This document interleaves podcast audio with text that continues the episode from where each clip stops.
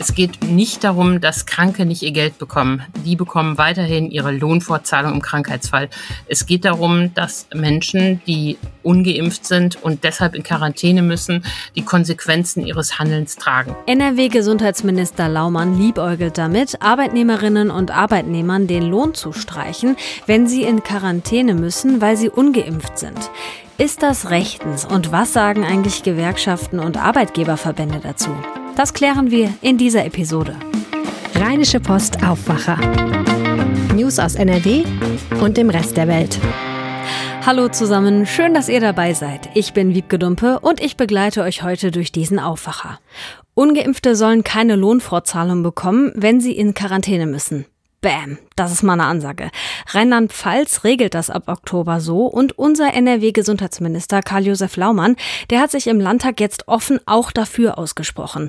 Das soll den Druck erhöhen und mehr Menschen dazu bringen, sich impfen zu lassen. Aber ist diese Forderung rechtens und was sagen eigentlich Arbeitgeberverbände und Gewerkschaften dazu? Sprechen wir jetzt drüber mit Antje Höning. Sie ist Impfexpertin bei der Rheinischen Post und jetzt hier im Aufwacher. Hallo Antje. Hallo Wiebke. Laumann hat ja gesagt, wer sich die Freiheit rausnehme, sich nicht impfen zu lassen, der müsse auch die Konsequenzen in vollem Umfang tragen. Gleichzeitig könnte man ja aber auch sagen, viele, die in Quarantäne müssen, sind ja gar nicht infiziert. Ist das Ganze rechtlich überhaupt erlaubt? Ja, klarer Fall. Im Infektionsschutzgesetz steht derzeit drin, dass die Menschen, die in Quarantäne gehen, Entschädigung für den Lohnausfall bekommen. Das läuft dann so, dass der Arbeitgeber ihnen zuerst das Geld zahlt und sich das Geld dann beim Land oder den Landschaftsverbänden wiederholt. Aber im Infektionsschutzgesetz ist eben auch ein Passus ähm, enthalten, der sagt, dass man dieses Recht ähm, streichen kann, dass auch auf die Lohnentschädigung, wie das technische Wort dafür heißt, verzichtet werden kann, wenn man sich nämlich selbst verschuldet in eine solche Situation der Quarantäne gebracht hat. Und das heißt, man hätte sich impfen lassen können und deswegen hat man selber Schuld? Genau, wer geimpft wäre, müsste er als Kontaktperson nicht in Quarantäne, als ungeimpfter muss er das. Das gleiche gilt übrigens auch für Urlaubsreisen. Das Infektionsschutzgesetz ermächtigt sozusagen die Länder, diesen Passus zu aktivieren und entsprechende Regelungen ähm, für die Lohnentschädigung zu formulieren. Du hast es gesagt, Rheinland-Pfalz hat es schon getan und Laumann hat gestern klar zu erkennen gegeben, dass er dies auch vorhat. Genau, Laumann hat sich jetzt schon dazu geäußert, will das in den nächsten Tagen aber ganz fix entscheiden. Was denkst du, wie wahrscheinlich ist das und vor allem, was spricht dafür und was spricht auch dagegen? Also wenn er sich im Landtag da so aus dem Fenster lehnt, dann wird er das ganz klar machen und er hat ja auch gute Gründe auf seiner Seite. Es geht nicht darum, dass Kranke nicht ihr Geld bekommen. Da, die bekommen weiterhin ihre Lohnfortzahlung im Krankheitsfall. Es geht darum, dass Menschen, die ungeimpft sind und deshalb in Quarantäne müssen, die Konsequenzen ihres Handelns tragen. Und es setzt auch an den Kosten an. Es ist ja so, dass für diese Lohnentschädigung in Quarantäne kommt ja am Ende der Steuerzahler auf. Da kommen ja auch durchaus hohe Summen zusammen. 120 Millionen sind es in NRW seit Beginn der Pandemie. Auch das ist ja ein Wort. Es gibt auch Gründe, die dagegen sprechen, nämlich die Frage, ob man damit die ungeimpften, die unbelehrbaren ungeimpften erreicht. Das ist, glaube ich, bei jeder Maßnahme so ein bisschen die Frage. Du hast ja auch mit Arbeitgeberverbänden gesprochen und ich nehme jetzt mal an, die sind dafür, dass diese Regelung eingeführt wird, oder? Ja, die sind dafür aus drei Gründen eigentlich. Ähm, ich habe mit Unternehmer NRW Kontakt gehabt, äh, Herrn Pöttering, dem Hauptgeschäftsführer, und der hat sich klar dafür ausgesprochen. Er sagt auch keine Impfpflicht, aber man sollte diese Regelung einführen. Bei den Arbeitgebern geht es dabei gar nicht so ums Geld. Sie müssen das Geld ja nur vorstrecken. Der Steuerzahler steht am Ende dafür gerade. Aber für sie bedeutet äh, das natürlich auch Umstände. Und natürlich sind viele Mitarbeiter in Quarantäne auch ein echtes Problem für die Organisation im Betrieb. Vor allen Dingen appellieren die Unternehmer da an den Gemeinschaftssinn. Man kann eben nicht die Gemeinschaft der Steuerzahler zahlen lassen, weil einzelne Leute sich den vielen rationalen Argumenten für das Impfen nicht anschließen wollen. Und die Arbeitgeber, die fordern ja auch, dass die Unternehmen den Mitarbeitenden bald dann auch keine Schnelltests mehr zur Verfügung stellen müssen. Gerade ist das ja noch so geregelt, dass sie das machen müssen. Aber wenn ab dem 11. Oktober die Bürgertests wegfallen, dann sollten laut der Unternehmer auch die Tests bei der Arbeit nicht mehr verpflichtend sein. Wie wahrscheinlich ist das? Das glaube ich, damit werden die Arbeitgeber sich nicht durchsetzen können mit dieser Forderung. Die Bundesregierung will weiter an der Auflage festhalten, dass die Unternehmen den Mitarbeitern regelmäßig kostenlose Schnelltests zur Verfügung stellen. Ein bisschen inkonsequent ist das. Die Bürgertests werden als Gratistests gestrichen. Auf der Arbeit muss es sie weitergeben. Aber das hat auch was mit der großen Politik zu tun. Für das Thema Tests in Unternehmen ist der Bundesarbeitsminister zuständig. Der legt ja da den Unternehmen auch gerne die Daumenschrauben an. Für das Thema Impfen ist der Bundesgesundheitsminister zuständig. Der hat da einen anderen Blick drauf. Gucken wir mal auf die Arbeitnehmer und Arbeitnehmerinnen. Ich könnte mir vorstellen, dass viele gerade von den Ungeimpften das dann auch so als Zwang empfinden würden. So ein bisschen Stichwort ähm, Impfzwang durch die Hintertür. Du hast mit den Gewerkschaften und Arbeitnehmerverbänden auch gesprochen. Was sagen die? Die? Ich hatte Kontakt mit Knut Giesler, dem Bezirksleiter der IG Metall in Nordrhein-Westfalen. Und er sieht natürlich auch, dass das ein Problem ist in den Betrieben, ungeimpft versus ähm, geimpfte. Er lehnt aber ein solches Ende der Entschädigung ab. Er sagt, wir müssen weiter auf freiwillige Angebote setzen und er fürchtet vor allen Dingen auch, dass der Betriebsfrieden in Gefahr gerät, wenn man den Konflikt zwischen ungeimpften und geimpften so anheizt. Die Gewerkschaften der DGB setzen da weiter auf freiwillige Wege. Ist ja auch erstmal sympathisch, aber ich glaube, angesichts der Impfquote, der hohen Belegung in den Krankenhäusern, ist das zum jetzigen Zeitpunkt kein geeigneter Weg mehr. Du hast jetzt gerade deine persönliche Meinung schon angedeutet und die interessiert mich hier tatsächlich, gerade weil du ja bei uns auch so ein bisschen die Impfexpertin geworden bist.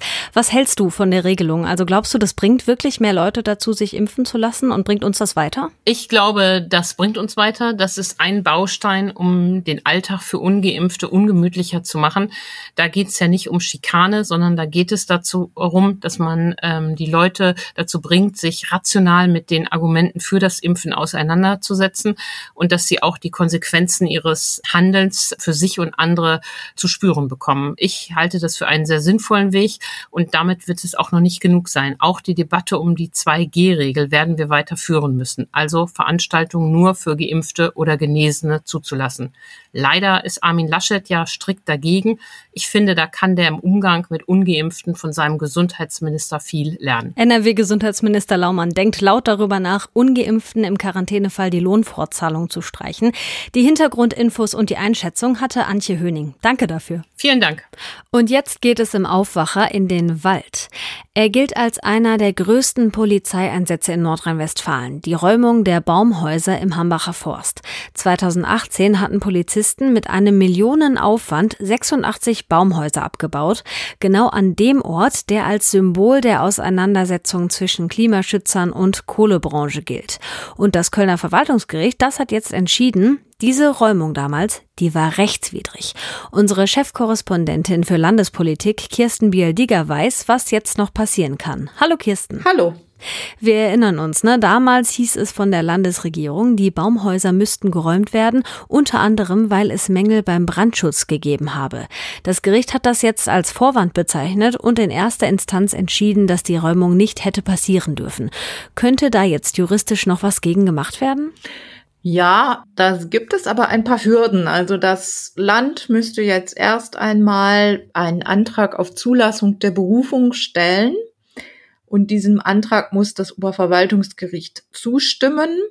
Und dann kann ein Berufungsverfahren passieren und wird dann so sein, dass alles nochmal neu aufgerollt wird. Das Oberverwaltungsgericht schaut sich dann an noch einmal die gesamte Aktenlage und das Gericht kann zum selben Ergebnis kommen wie das Verwaltungsgericht. Es kann aber auch zu einem anderen Ergebnis kommen. Das klingt schon nach ziemlich viel, wenn dann. Ne?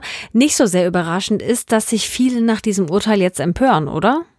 Ja, ist ja auch ein Stück weit verständlich. Also man muss sich jetzt mal überlegen, was da eigentlich jetzt passiert ist. Die Landesregierung hat auf Grundlage von angeblicher Gefahr im Verzug durch Verstoß gegen Brandschutz Bestimmungen einen riesengroßen Polizeieinsatz initiiert und hat auch Eigentum zerstört, hat in Kauf genommen, dass Polizisten angepöbelt wurden, angespuckt wurden, dass es Verletzte gab auf Seiten der äh, Waldbesetzer und ähm, hat das offenbar rechtlich nicht genug geprüft.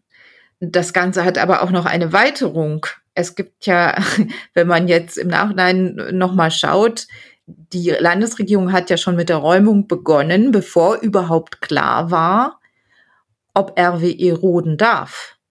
sodass die Landesregierung also einen Einsatz gestartet hat, der nicht rechtmäßig war und dann auch noch völlig überflüssig war, weil RWE sowieso nicht roden durfte. Wir erinnern uns, das war die Geschichte mit der Bechsteinfledermaus, die aus Naturschutzgründen in dem Wald eben der Erhalt dieser Art äh, nicht gefährdet werden darf. Das war der Grund dafür. Also RWE wurde dann gestoppt, aber die Landesregierung hat gar nicht abgewartet, ob RWE das Recht hatte, sondern hat sich schon auf den Weg gemacht und hat auf Grundlage äh, fadenscheiniger Begründungen, muss man jetzt sagen, wenn man diesem Gericht folgt, hat da schon Fakten schaffen wollen. Du hast in einem Kommentar geschrieben, für den Unionskanzlerkandidaten Armin Laschet kommt dieses Urteil zur Unzeit. Was genau meinst du damit?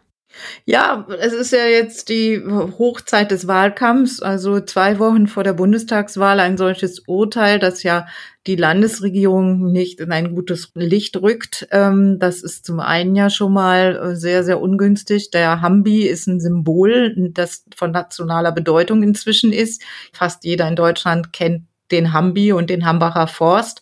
Also das sorgt dann noch zusätzlich für Aufsehen. Und zum Dritten hat Armin Laschet ja immer gesagt, wer NRW regieren kann, der kann auch den Bund regieren. Das fällt ihm natürlich jetzt dann auch auf die Füße, wenn ein solches Urteil kommt und diese äh, Schwächen in, in der Amtsführung der Landesregierung zutage treten. Hat sich denn die Landesregierung konkret zum Urteil geäußert? Ja, die Landesregierung sagt, sie prüft eben jetzt, ob sie einen Antrag auf Zulassung der Berufung stellt und dann nochmal ähm, schaut, ob dieses Urteil vielleicht revidiert wird. Und sie sagt, sie versteht nicht, warum das Verwaltungsgericht dieselbe Kammer in einem ersten, in einer ersten Entscheidung die äh, Räumung befürwortet hat. Aber ähm, mir hat ein Sprecher des Verwaltungsgerichts mitgeteilt, dass sie eben jetzt erst in diesem Verfahren alle Akten zur Verfügung hatten, um entscheiden zu können, ob diese Räumung rechtmäßig war oder nicht. 2018 gab es damals nämlich ein Eilverfahren. Welche Konsequenzen könnte es denn durch die jetzige Entscheidung geben? Ja, die Konsequenzen sind erstmal äh, nicht, nicht juristischer Natur. Es kann Schadensersatzforderungen geben. Die hätte es aber auch ohne das Urteil schon geben können. Es ist eben abhängig davon, wie gehandelt wurde, also ob das Handeln vor Ort im Einzelfall auch, da muss man sich dann auch den Einzelfall anschauen, ob jemand zum Schaden gekommen ist aufgrund des Handelns der Landesregierung. Also das sind immer Dinge, die noch passieren können und ähm, es kann auch in der höheren Instanz auch wieder dazu kommen, dass das Gericht die Einschätzung teilt der unteren Instanz, dass es eben kein rechtmäßiger Einsatz war. Die Räumung der Baumhäuser im Hambacher Forst war rechtswidrig, sagt das Verwaltungsgericht Köln. Die Einordnung hatte Kirsten Bialdiger. Danke. Gerne. Wein, Literatur, Wandern. Klingt ganz gut, oder? Diese Kombi gibt es heute in unseren Wochenendtipps von Kulturredakteur Lothar Schröder für euch. Dass Wein und Literatur untrennbar zusammengehören, ist ja fast schon ein alter Hut und spätestens seit Gutenberg belegt. Der nämlich hat im 15. Jahrhundert seine erste Bibel auf einer umgebauten Weinpresse gedruckt. Außerdem sollte es einzudenken geben, dass es Weinlese heißt, nicht Weinernte. Kurz und gut, unser Kulturtipp soll diesmal eine Literaturwanderung durch die Weinberge des Rheingaus sein, über die wirklich tolle Wanderroute des Rheinsteigs, beginnend bei der alten Zisterzienserabtei von Kloster Eberbach. Dort wurde in den Weinkellern der Kinofilm Der Name der Rose nach dem Roman von Umberto Eco gedreht, bis zum Brentano-Haus in Österreich-Winkel, wo kein geringerer als Goethe schrecklich viel Rheinwein gepichelt haben soll und die Dichterin Caroline von Günderode aus Liebeskummer sich das Leben genommen hat. Der etwa zehn Kilometer nicht allzu schwere Weg endet schließlich am Schloss auf dem Johannisberg. Und über den sagte einst der freche Heinrich Heine, Mon Dieu, wenn ich noch so viel Glauben in mir hätte, dass ich Berge versetzen könnte. Der Johannisberg wäre just derjenige Berg, den ich mir überall nachkommen ließe. Darum also viel Spaß bei dieser literarischen Weinwanderung. Und den Artikel dazu zum Nachlesen, den verlinke ich euch in den Show Notes zu dieser Folge. Und im Bundesrat in Berlin geht es heute unter anderem um die Fluthilfen. In der Sondersitzung des Bundesrates werden Fluthilfefonds und neue Corona-Maßstäbe besprochen, sowie die Frage, ob Arbeitgeber in Schulen und Kitas den Impfstatus der Arbeitnehmerinnen und Arbeitnehmer abfragen dürfen. Und zum Schluss schauen wir noch kurz aufs Wetter. Die Sonne hat heute keine guten Chancen. Wechselnd bis stark bewölkt gehen wir durch diesen Freitag. Ihr müsst auch mit Schauern und Gewittern rechnen. Örtlich warnt der Deutsche Wetterdienst auch vor Starkregen. Das Ganze dann bei maximal 25 Grad, in der Eifel 21. Der Samstag bleibt wechselhaft mit einzelnen Schauern und Maxiwerten zwischen 18 und 23 Grad und am Sonntag dann überwiegend trocken bis 23 Grad. Das war der Aufwacher am Freitag. Ich bin Wiebke Dumpe und ich wünsche euch ein tolles Wochenende. Tschüss und bis bald. Mehr Nachrichten aus NRW gibt's jederzeit auf RP Online. rp-online.de